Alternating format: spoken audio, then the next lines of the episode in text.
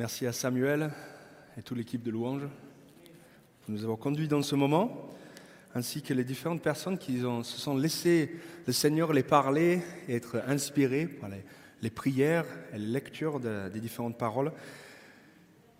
Quand on prêche et qu'il y a, entend tout le long au cours du culte les paroles qui vont dans le même euh, sillon que notre prédication, on est toujours très rassuré. Ça fait plaisir de savoir que nous avons été sensibles à l'écoute de la voix de Dieu. Un des plus grands défis face à l'Église depuis 2000 ans, c'est l'unité. L'unité est vitale si nous voulons accomplir le mandat et l'œuvre de Jésus-Christ ici-bas. Et je vais vous donner mon message en 45 secondes. Ah, Qui a dit Amen? Ça y est, c'est bon, j'ai fini. Excellent.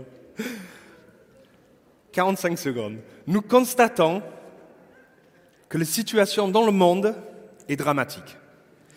Et ça commence à être chaud entre les différents li- liens d'amour dans la société. Et il faut veiller à tout prix que cette unité dans le peuple de Dieu reste. Les causes sont tout simplement l'attaque de l'ennemi. Le diable nous ment, il ment à nos frères et sœurs, et du coup il nous fait gonfler notre orgueil ou notre idéalisme ou tout autre défaut que nous avons dans notre caractère qui ne sont pas dignes de Dieu et qui sont un frein pour cette unité. La solution, la solution c'est tout simple, la repentance et la sanctification. Et nous proposons dans cette période de début d'année de cibler dans cette période de jeûne et de prière pour nous, pour nos frères et sœurs et pour plus largement la France. Voilà la solution, la repentance, la sanctification. Ce temps de jeûne et prière, nous pouvons vraiment cibler et contre-attaquer à l'ennemi.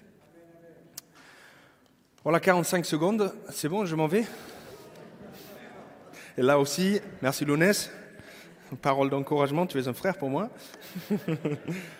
Mais comme vous n'êtes pas dans ma tête, heureusement pour vous, je vais quand même déverser un peu plus de ce que le Seigneur m'a mis, je crois que le Seigneur m'a mis dans le cœur et dans mon esprit.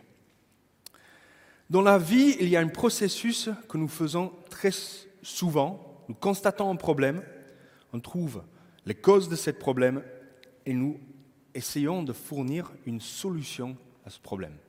Et c'est ce que le Seigneur m'a poussé à faire dans ce temps de réflexion et de préparation dans ce processus. Le constat du problème n'était pas compliqué à trouver. Ce que nous vivons depuis plus de 18 mois est vraiment commence à être insoutenable. Je ne sais pas si vous, on se rend compte réellement de, la fatigue et de la, et des tiraillements et de l'épreuve que c'est que nous vivons depuis tant de mois. Et nous ne savons pas comment ça va se terminer, mais nous savons que Dieu est là et qu'il est bon. Pour la grande majorité d'entre nous, nos vies ne sont pas mises en danger face à cette, épidémie mondiale.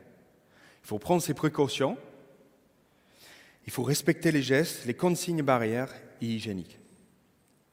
Mais pour certains qui sont atteints gravement de cette maladie, et nous pensons particulièrement à Mimi, à Jacqueline, à Suzanne Solves, c'est beaucoup plus compliqué.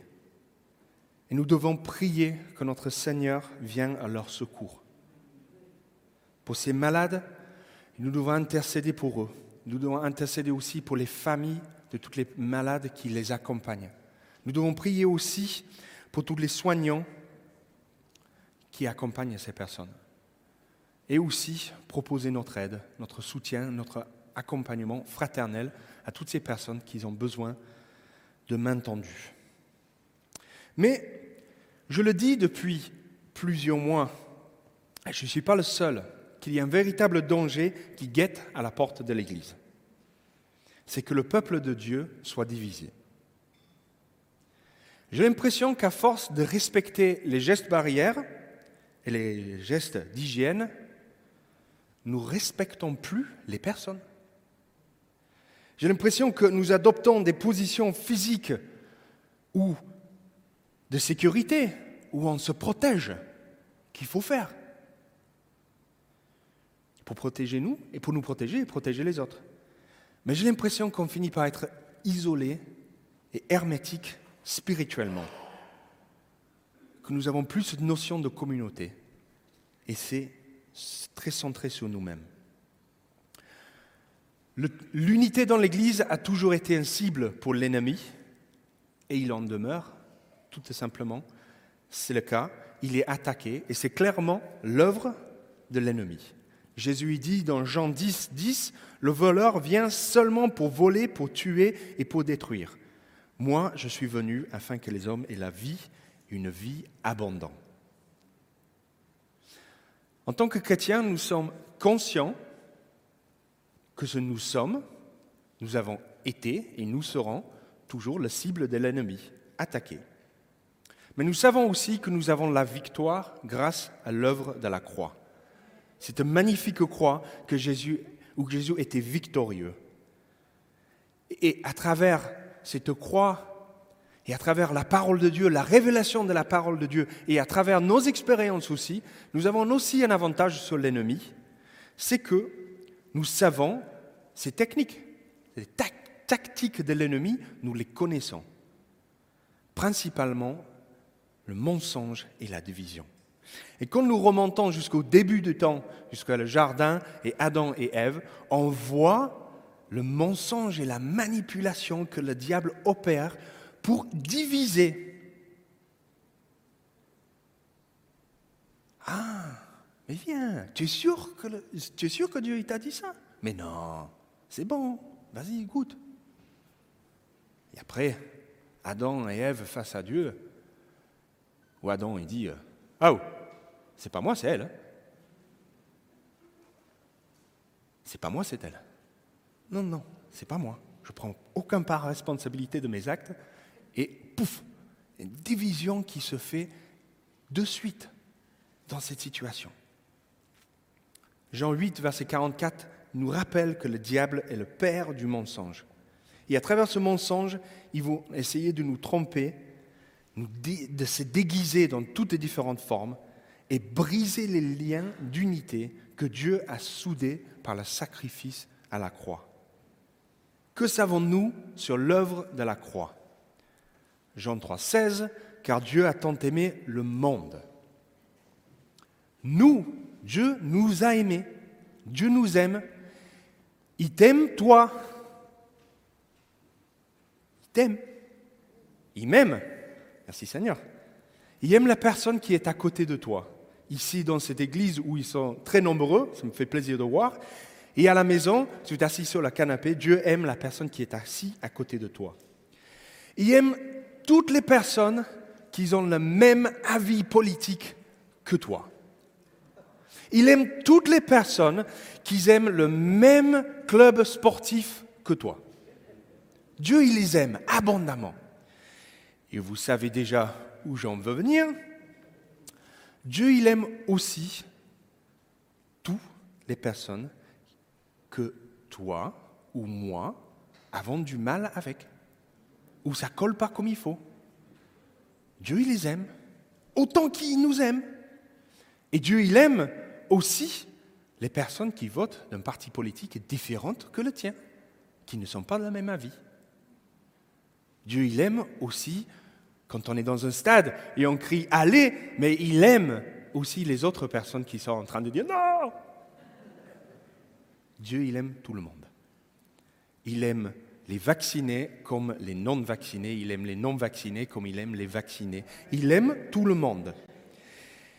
Et Dieu, ce qui est formidable, c'est qu'il est allé un peu plus loin dans cette dynamique. Matthieu 22, il a dit, tu m'aimeras moi, ton Dieu en premier. Et ça, c'est le plus important.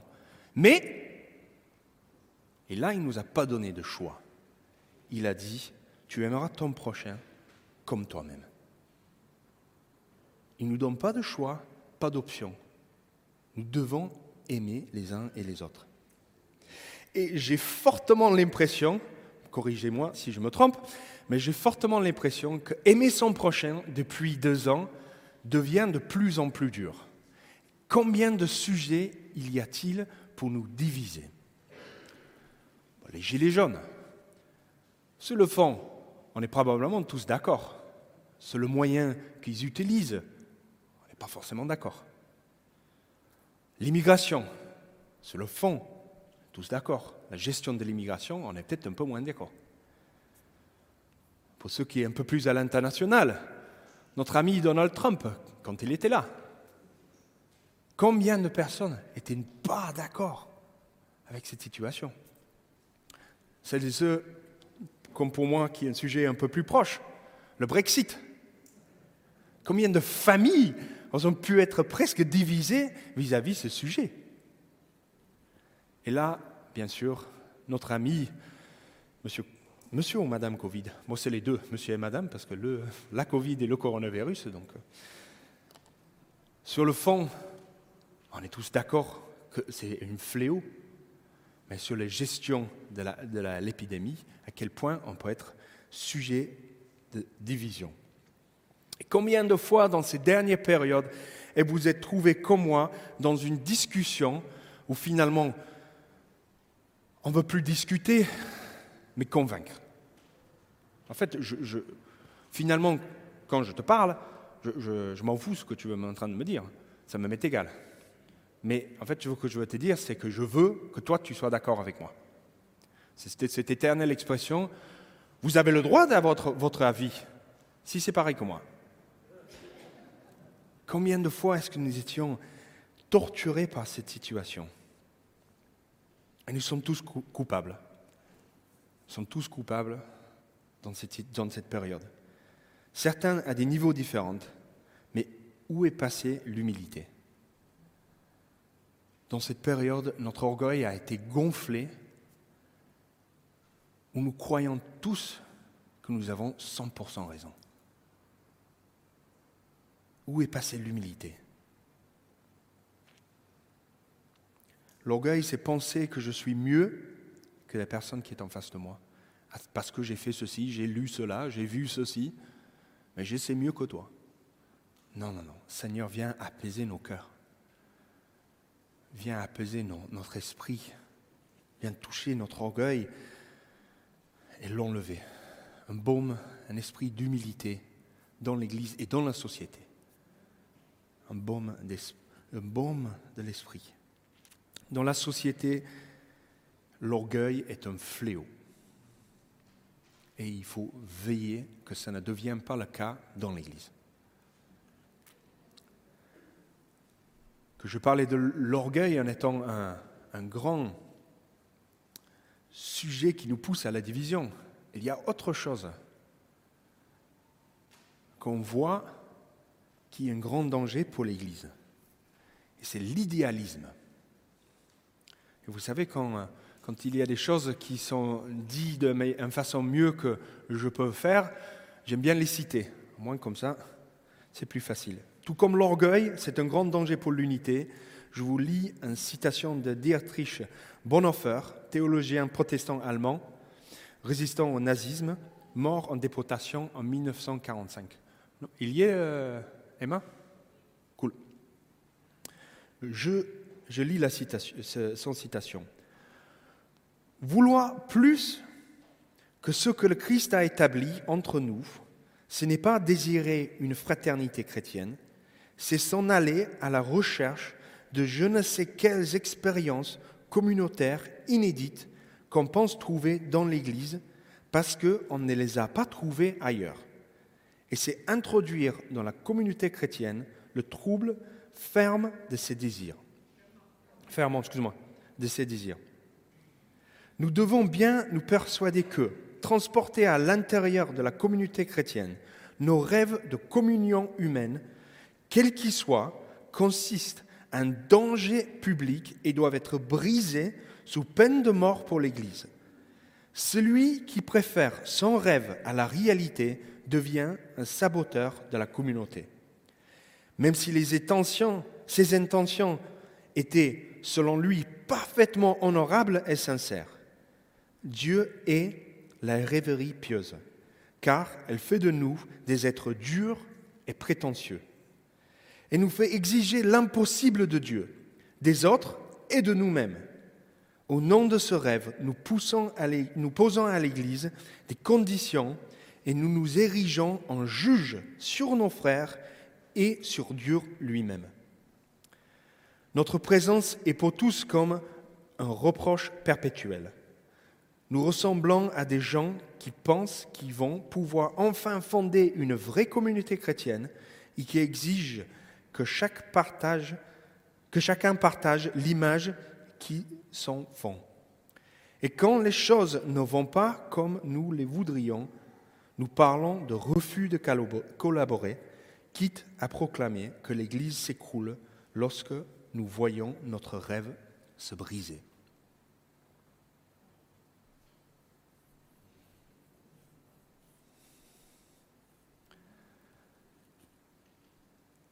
Il a tout dit. Nous avons besoin d'un temps de repentance en tant que peuple de Dieu. Avant que Dieu puisse nous utiliser pour œuvrer à l'extérieur, il faut que notre intérieur soit en bon état. Avant que nous pouvons estimer ou espérer aller vers l'extérieur, nous avons besoin que notre intérieur soit en alignement, que soit en alignement avec le Christ. La repentance est un regret sincère du péché. Renoncer et s'engager à l'abandonner puis marcher dans l'obéissance du Christ. Nous devions être les petits Christ, engagés dans une vie de repentance et de sanctification. Et si vous dites que vous n'avez pas besoin de la repentance, alors la réponse est dans la question. Parce que si on estime qu'on n'a pas besoin de se repentir pour des différentes choses, ça veut dire qu'on n'a pas compris on n'a pas compris ce que le Christ veut nous faire en nous. Nous avons tous besoin de la repentance. Moi le premier, peut-être le plus grand. Je vois toutes les choses que je fais qui ne sont pas dignes de Dieu. Et je demande pardon. Seigneur, viens en mon aide. Et je peux être dans la repentance et aussi dans la joie. Parce que la repentance avec Christ est une bonne repentance. Parce que nous savons que nous sommes à la bénéfice, au bénéfice de la grâce qui a coulé comme son sang de la croix. Et qu'il veut, il nous aime, il veut que nous allons plus loin avec lui. Il veut que nous, ayons cette démarche de repentance, de sanctification en lui. En tant que pasteur, j'en ai fait des erreurs,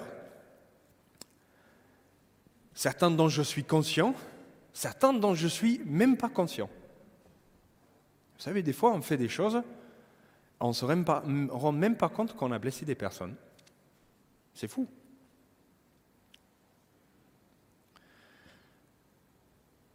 J'aimerais bien pouvoir vous dire que cela n'arrivera plus. Malheureusement, ce n'est pas le cas. Vous allez, vous allez être obligé de me supporter tel que je suis, avec mes forces, mais avec mes sacrées faiblesses aussi. Ah, merci, c'est gentil.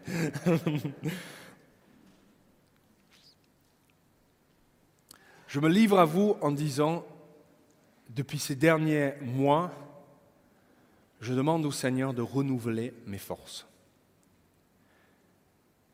Diriger le grand paquebot qui est l'Église depuis 18 mois était rude et est toujours. Et je ne demande pas, ou je ne partage pas ça pour vous dire, pour dire Ah, le pauvre. Je dis simplement qu'on vit tous cette épreuve. Et peu importe la taille du bateau où nous en sommes.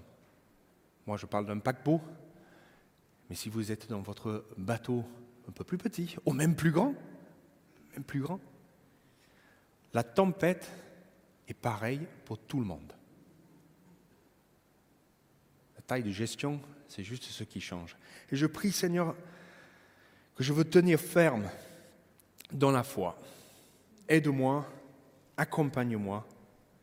Et Seigneur, dans mes temps de faiblesse, c'est toi qui peux œuvrer. C'est ta force qui vient me remplir. Vous savez, quand on lit la parole de Dieu, il y a beaucoup de fois où on essaye de se positionner selon les personnages que nous lisons. Et moi, une des personnages que j'aime énormément, c'est David.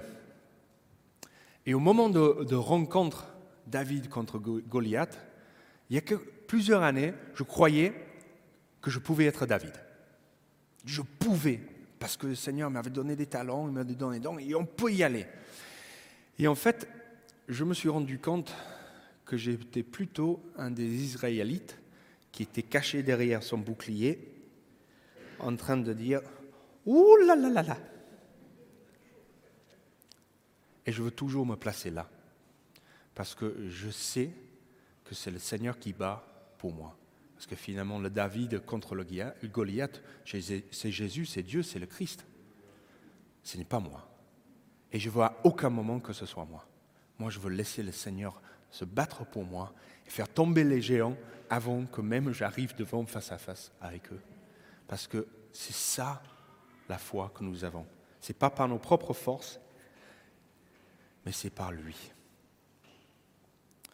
Donc, la repentance dans le cadre de notre sanctification. deux gros mots. Petit cours de théologie très rapide pour expliquer un peu les différentes étapes de notre vie spirituelle. Notre vie spirituelle commence avec la justification, c'est-à-dire c'est à la croix. C'est pas nous, c'est le Christ qui l'a fait. C'est le début de notre relation. Je lis Romains 5, verset 18. Ainsi donc, comme une seule faute a entraîné la condamnation de tous les hommes, un seul acte satisfaisant à la justice a obtenu pour tous les hommes l'acquittement qui leur assure la vie. Comme par la désobéissance d'un seul, beaucoup d'hommes ont été déclarés pécheurs devant Dieu, de même, par l'obéissance d'un seul, beaucoup seront déclarés justes devant Dieu. Suite aux fautes d'Adam, la seule personne qui peut justifier nos fautes, c'est le Christ. Et il a tout accompli à la croix. C'est le début, la base de notre relation spirituelle avec Dieu. Ensuite, il y a le processus de l'adoption. Jean 1, versets 12 et 13 dit, Certains pourtant l'ont accueilli, ils ont cru en lui. À tout cela, il a accordé le privilège de devenir enfant de Dieu. Ce n'est pas par une naissance naturelle, ni sous l'impulsion d'un désir, ou encore, encore par la volonté d'un homme qui sont devenus. Mais c'est Dieu qu'ils sont, c'est de Dieu qu'ils sont nés. L'adoption, ce pas que nous faisons envers lui, elle est juste simplement une réponse vis-à-vis de toutes les grandes, énormes pas que lui, il a fait envers nous. Accepter la main tendue par Jésus et y répondre. Ça traverse la période donc, qu'est-ce qui est inclus dans cette période? C'est le temps de conversion, le baptême, l'onction de l'esprit. Tout ça, ça vient dans notre période d'adoption. Ensuite, notre vie quotidienne avec Christ, la sanctification. 2 Corinthiens 3, 3, verset 18. Et nous tous qui, le visage découvert, contemplons comme dans un miroir la gloire du Seigneur, nous sommes transformés en son image, de gloire en gloire. C'est là l'œuvre du Seigneur, c'est-à-dire l'Esprit. La traduction, oui, c'est de gloire dont l'éclat ne cesse de grandir. Notre sanctification, notre vie quotidienne avec Christ est appelée de gloire en gloire. C'est un, processus. Il faut avancer. Tous les jours, c'est notre quotidien et c'est notre vraiment, c'est là où nous vivons. Et que cette sanctification arrive à son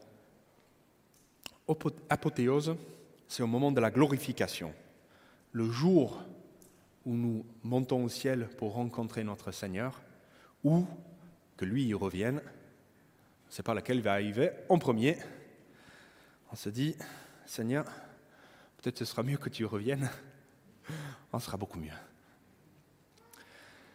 En attendant ce moment de glorification, nous luttons dans la sanctification pour ressembler de plus en plus à Christ. Vous savez que nous ne nous rencontrons pas Jésus parce que nous sommes sanctifiés, mais nous avançons dans la sanctification parce que nous avons rencontré Jésus.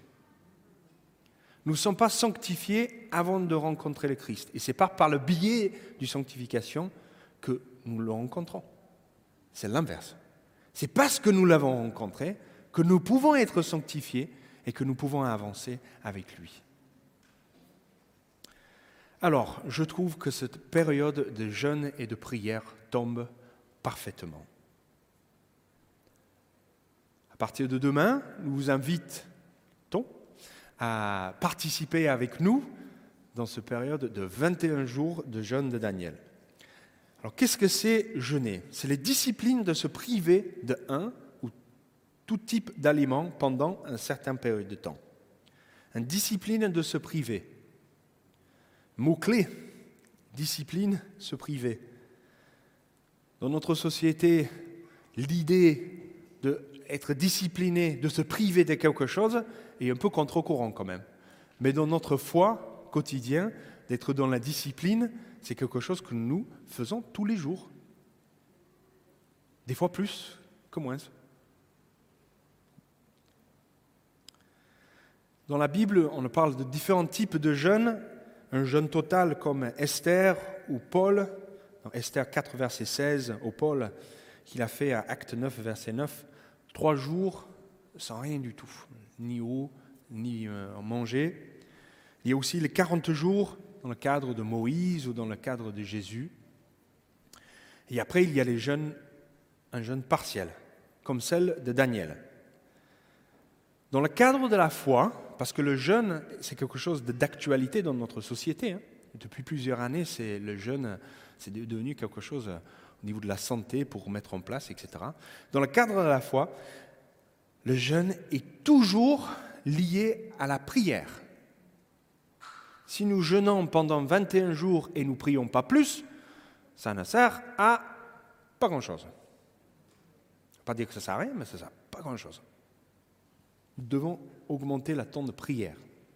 Le jeûne de Daniel est tiré du livre de Daniel, chapitre 1, verset 8 à 10, où il dit Daniel prit la ferme résolution de ne pas se rendre impur en consommant la nourriture et le vin de la table royale. Il dit un peu plus tard, chapitre 10, En ces jours-là, moi, Daniel, je fus prolongé dans le deuil durant trois semaines entières. Je ne toucherai à aucun mets délicat je ne pris ni viande ni vin, et je me frottais aucune huile parfumée pendant ces trois semaines. Donc pour le jeûne de Daniel, qu'est-ce qu'on propose? On mange uniquement les aliments issus des, graines, comme les fruits, les légumes, les légumineuses, et les grains entiers. Et on enlève tout ce qui est viande, pain, produits laitiers, particulièrement le sucre, les, graisses et les, éléments, les aliments transformés, l'alcool, café, etc.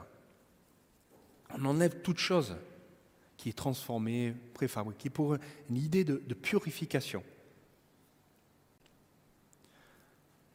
D'ailleurs, j'en profite euh, dire, si vous avez ou vous êtes suivi médicalement pour des, des conditions médicales, je, vous en prie, avant de commencer, appelez votre médecin pour vérifier que cela convient à votre traitement ou convient à votre, euh, votre euh, pathologie si vous en avez un. Pour la vaste majorité, il n'y a aucun problème, mais je vous le conseille, si c'est votre cas, de le faire. Je ne suis pas médecin, et encore, dans ce temps de jeûne où nous allons priver au niveau de la nourriture, en notre société, j'ai fortement l'impression qu'il est préférable aussi de priver des autres loisirs.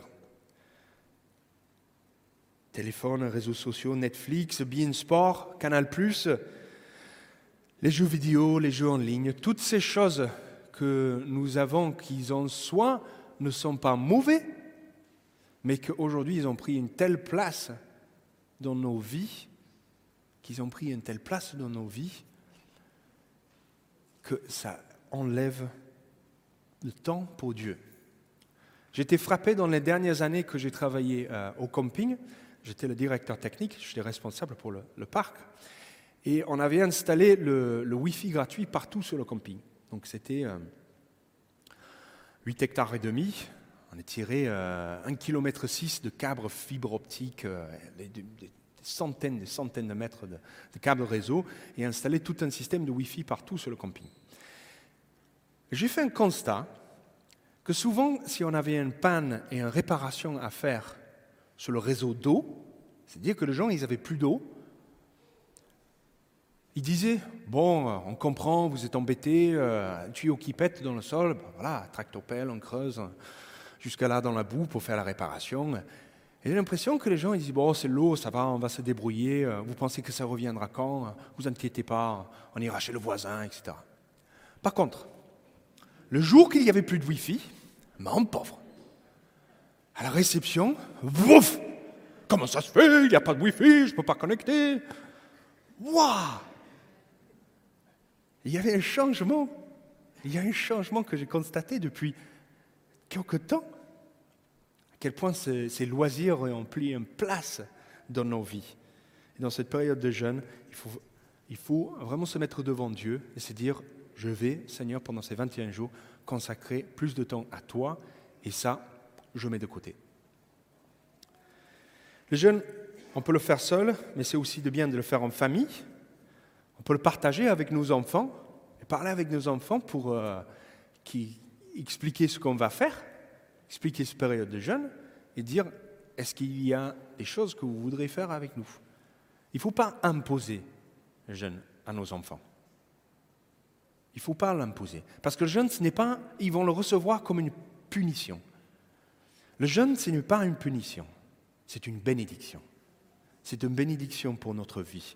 Et nous, en tant que protestants et évangéliques, on aime bien dire cette phrase quand on a une discussion avec quelqu'un. Oh, je ne suis pas très religieux, j'aime pas trop la religion, ça fait des bonnes choses. Ah.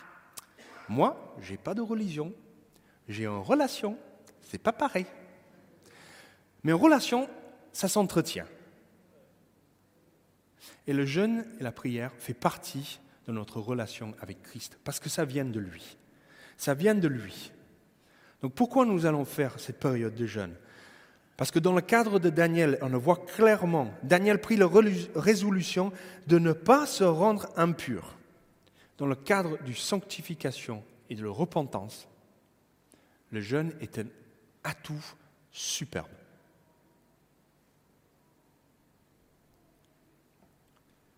Le jeûne va nous permettre de s'approcher de Dieu dans cette période. il y a plein d'autres raisons pour lesquelles le jeûne une bonne chose. Et comme je viens de dire que nous sommes dans une relation, mais le jeûne fait partie de la volonté de Dieu. En lisant Luc 4, versets 1 et 2, Jésus, rempli de l'Esprit Saint, revient du Jourdain et fut conduit par l'Esprit au désert, où il fut mis à l'épreuve par le diable pendant 40 jours. Il ne mange rien durant ces jours-là, et quand il en fut achevé, il a eu, il eut faim. Tu m'étonnes. C'est l'Esprit qui a conduit Jésus. C'est la volonté de Dieu. On le voit clairement. La Bible et la vie, toute la vie de Jésus nous apprend et nous enseigne que nous ne devons pas être conduits par nos pensées humaines, mais être conduits par l'Esprit. Jésus n'avait pas besoin, pourtant, d'être plus sanctifié. Ce n'est pas possible. Donc, autant que Daniel, il comprend et qu'il y a un processus de sanctification, pour Jésus, ce n'est pas le cas. Donc, qu'est-ce que c'est pour Jésus? Mais il voulait être dans l'obéissance et la volonté de l'Esprit. Il voulait être aligné. Et nous voyons tout le long de cette période de jeûne de Jésus, vous pouvez le lire à la maison tranquillement, qu'il s'approche du Père, qui devient une proximité avec le Père. Et aussi, il va être entraîné. Pendant ces 40 jours, mis sous l'épreuve du diable et la tentation, c'est comme un entraînement pour la partie du corps humain du Christ. Archiliocus, un poète grec, il a écrit Dans l'épreuve, nous ne nous améliorons pas tout d'un coup pour prendre de l'auteur. Au contraire, nous tombons jusqu'au niveau de notre préparation et d'entraînement. Jésus, tout au long de cette période de jeûne, c'était un temps de préparation pour ce qu'il allait vivre dans son ministère, les différentes tentations et les différents choix qu'il devait faire, mais aussi à travers l'épreuve de la croix où il y a être mis complètement sous pression. Et ces, jours pour Jésus étaient une période d'entraînement dans la discipline. Et pour nous, c'est aussi le cas. Ces 21 jours où nous nous privons de certaines choses nous permet d'aller plus loin dans notre foi, dans notre sanctification, d'être plus prêts pour les différentes épreuves que nous allons vivre. Et Michel, c'est ce que l'avait reçu du Seigneur la semaine dernière. Robert, il en a partagé encore. Je vous le répète, j'ai jamais eu 203. Cette année va être aussi une un année de grâce, de bénédiction et de faveur, mais ça aussi va être une année où il y a des épreuves. Et nous devons être préparés.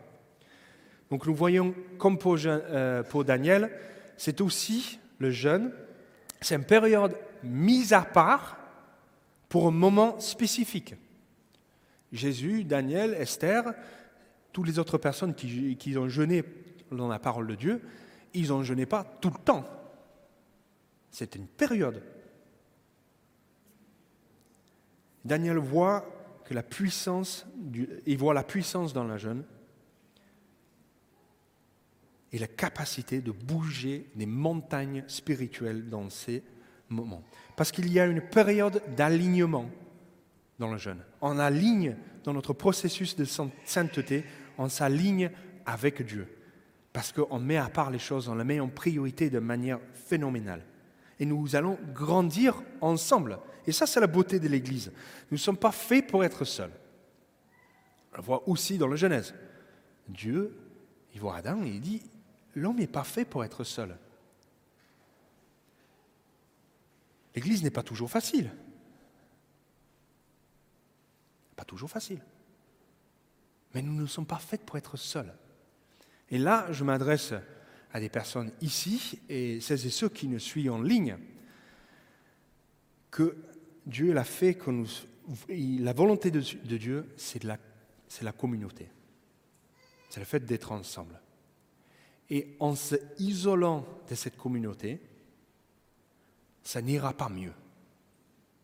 Ça ira uniquement pire. Je ne sais pas si ça dit. Ça s'empirait. Voilà, merci. Donc, dans ce processus de, sainteté, dans cet alignement, ensemble, le jeûne est quelque chose de très puissant. Parce que, parce que nous jeûnons ensemble en tant qu'Église. Mais en dehors de notre Église ici, je vous informe que c'est quelque chose qui se fait au niveau de notre réseau.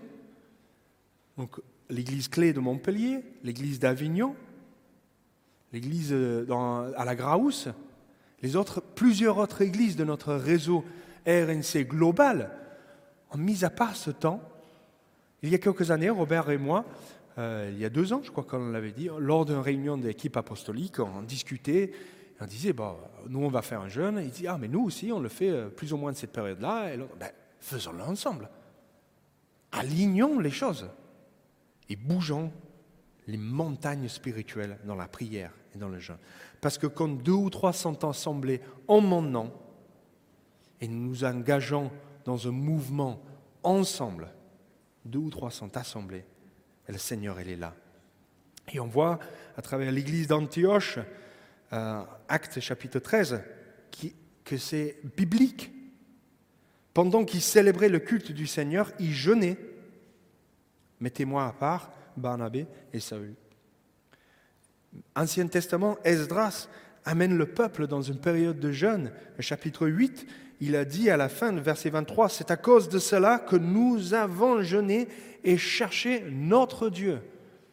C'est pas j'ai jeûné et j'ai cherché mon Dieu. Nous avons jeûné et cherché notre Dieu. Le jeûne, comme je vous ai dit, met un objectif principal sur la prière. Jeûner sans prier, pas grand-chose. Nous avons besoin de consacrer plus de temps dans l'intercession intense pour une prise de position spécifique. Et on voit dans le cas de Daniel, très intéressant dans cette période de lire le, le livre du Daniel, que Daniel prit la ferme résolution de ne pas se rendre impur en se consommant de la nourriture, le vin du table royal. Il demanda donc au chef du personnel de ne pas l'obliger de se rendre impur. Dans cette période, Daniel, avec ses collègues, il va jeûner, mais il va prendre une position dans le, dans le cours royal.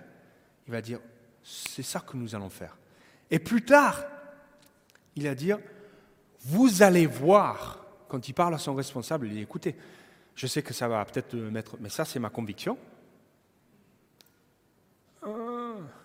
J'imagine son responsable, il dit, mais attendez, parce qu'à l'époque, ce n'était pas une petite blâme. Hein. À l'époque, s'il y avait un problème, non. Donc là, il dit, bah écoute, euh, on verra alors. Et Daniel il dit, non, non, non, je prends position. Et j'ai dit, vous allez voir que dans dix jours, au contraire, au contraire. Et on voit à travers cette période que Daniel, à la fin, c'est verset 17, dit Daniel était capable en outre, de comprendre le sens des visions et des rêves. Voilà une autre raison pour laquelle nous, devons, nous pouvons jeûner. C'est que nous devons chercher une révélation pour une décision importante. Actuellement, jamais dans l'histoire de la société moderne, est-ce qu'il y a eu autant de personnes qui ont, démissionné de leur travail, qui ont voulu changer de travail, qui ont voulu vendre leur maison pour aller vivre ailleurs. Toute cette période de confinement a bousculé tout. Et j'imagine que vous êtes beaucoup, soit ici présents, soit qui nous suivent en ligne, qui sont face à un changement dans leur vie, face à un changement spécifique. Et si ce n'est pas vous, c'est peut-être un de vos enfants, votre compagne, un ami.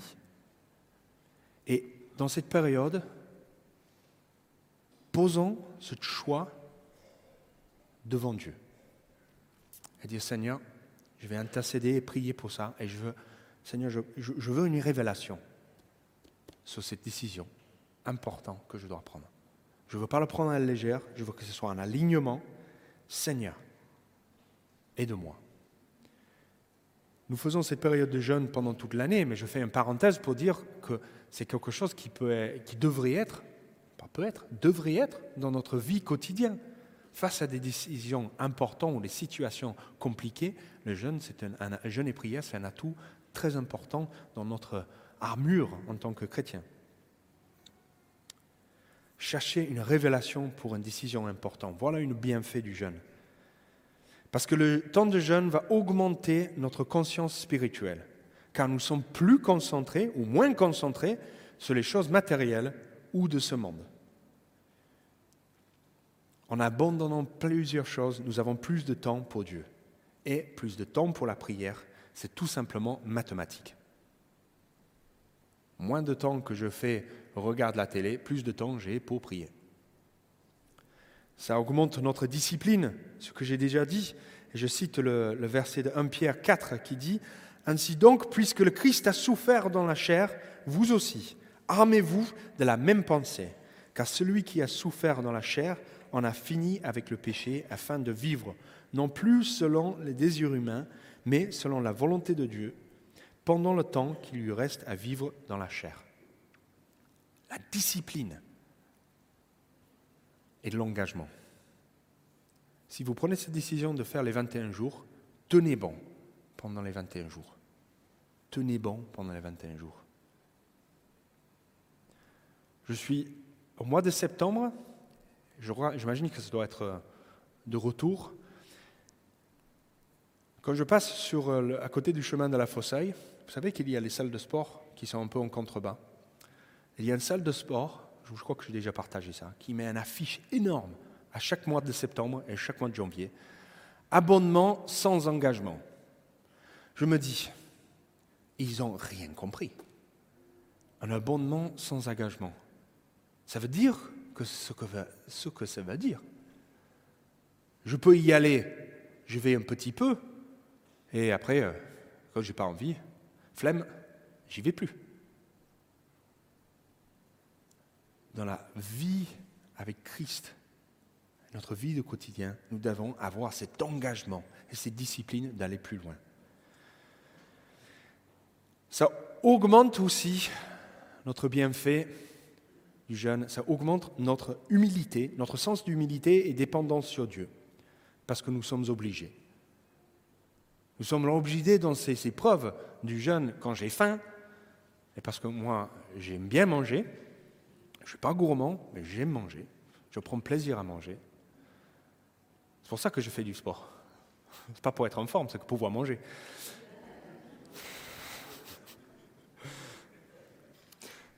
Ça augmente notre sens d'humilité. On dire, bon, je n'ai pas grand-chose, Seigneur, mais quand je passe par les épreuves, quand je passe dans ces moments de souffrance, et là, c'est la même chose en dehors du jeûne, Seigneur, j'ai besoin plus de toi, donc je crie plus vers toi. Et je regarde vers la croix et je dis, mais c'est de sacrifice. C'est de sacrifice que toi tu as fait pour moi, mais moi je peux sacrifier quand même quelques jours, quelques, quelques parties de ma vie pour passer plus de temps avec toi. Cette période spécifique où je veux vraiment le faire.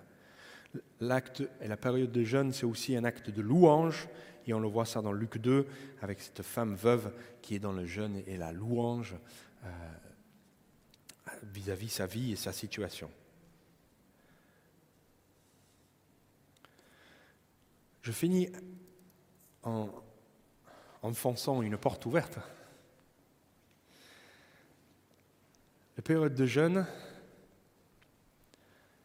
est vitale dans notre vie de repentance de la repentance et de la sanctification. Nous rappelons, quand nous sommes dans ce temps où nous ne sommes plus dépendants sur Dieu, nous rappelons ce que lui, il a fait pour nous. Et nous amène une concentration, un regard fixe sur la croix où nous disons, Seigneur, j'ai compris ce que tu as fait pour moi et je veux aller plus loin avec toi. Alors pendant ces 21 jours qui commenceront demain jusqu'au dimanche 30 inclus, vous allez, je vous invite à partager ce moment avec nous. C'est quelque chose que nous faisons chaque année, mais ce n'est pas quelque chose d'un rite religieux, nous faisons par choix et par engagement. Et je veux vraiment, nous allons communiquer les, sujets de manière quotidienne. Je vous donne un peu la, vision que nous avons pour cette période. Nous allons commencer plus proche de nous, avoir quelques jours où nous prions sur la question de la période de, de, la repentance, de notre sanctification. Nous allons prier pour nos familles, nos amis, les collègues de travail, notre entourage. Nous allons avoir, comme nous prions depuis des années, une journée spécifique où nous prions pour les fils et les filles prodigues. Nous allons prier pour l'Église locale, ses projets, sa croissance, les groupes de maisons, les opportunités et les projets d'évangélisation que nous avons. Nous allons avoir bien entendu un temps où nous prions pour la situation sanitaire, pour les personnes qui sont malades. Nous allons prier aussi pour la préparation des prochains six mois pour les élections présidentielles. Nous allons prier pour notre ville, notre région, la France, l'Europe. Nous allons aussi prier pour euh, un journée particulier pour prier pour Israël et la paix dans le Moyen-Orient, et ensuite pour les autres sujets du monde. Comprenez, on comprend que c'est une démarche de, de, partir vers euh, ce qui est l'intérieur de nous, et après vers cercle concentrique, on va vers l'extérieur. C'est un mouvement qui est suivi par, comme j'ai déjà dit, beaucoup d'autres églises dans, dans notre réseau. Et c'est un moment où nous allons vraiment être le bénéfice de la grâce et la présence du Saint-Esprit tout le long de ces jours. Parce qu'on le voit, comme Jésus était conduit par l'Esprit dans le désert, mais l'Esprit, il était présent avec lui à chaque moment. Et dans cette période de jeûne, on va vraiment faire ce démarche. Donc je vous invite à vous lever. Et déjà, je ne vais pas vous demander si vous, êtes, euh, vous allez le faire. C'est devant le Seigneur et vous. Mais je termine juste en priant pour ces 21 jours qui, qui se présentent devant nous.